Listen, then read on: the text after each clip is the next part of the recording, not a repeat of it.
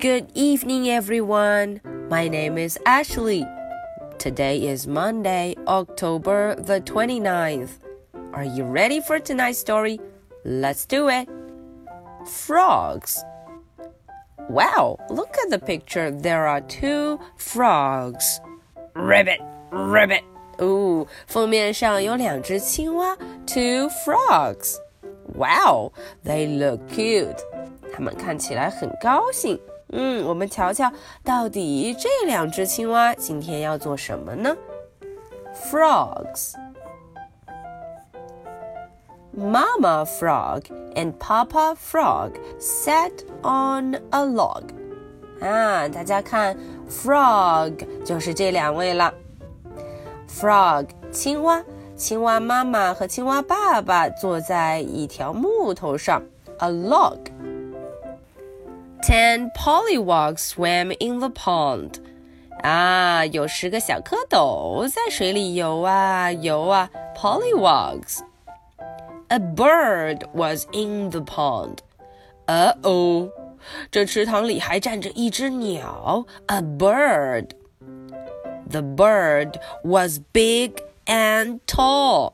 Oh no！看看这只鸟又大又高，big and tall. The bird saw the pollywogs and the frogs. Oh no！这只鸟啊，它看见了小蝌蚪 pollywogs，也看到了青蛙 frogs. Birds eat pollywogs. Birds eat frogs, said Papa Frog. Oh no! Papa Frog 说：“啊哦，这个鸟啊，它会吃小蝌蚪 （pollywogs），它也会吃青蛙 （frogs）。” Jump, hide! said Papa. 爸爸说：“快跳起来，快躲起来！Jump, hide, swim, dive. 呃哦，said Mama. 妈妈说：“赶紧游泳，快游开，快点潜到水底下，dive。” The wogs went under a log.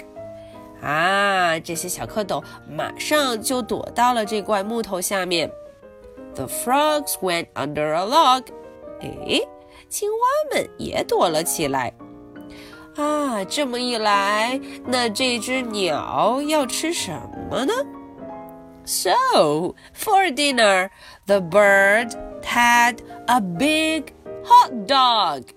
哦， 大家看啊，晚餐啊，这只鸟吃的是 hot dog 热狗。The end. Okay, so now it's your turn to read with me. Frogs. Mama Frog and Papa Frog sat on a log ten pollywogs swam in the pond. A bird was in the pond. The bird was big and tall. The bird saw the pollywogs and frogs. Birds eat pollywogs. Birds eat frogs, said Papa Frog. Jump, hide, said Papa. Swim, dive, said Mama. The wogs went under a log. The frogs went under a log.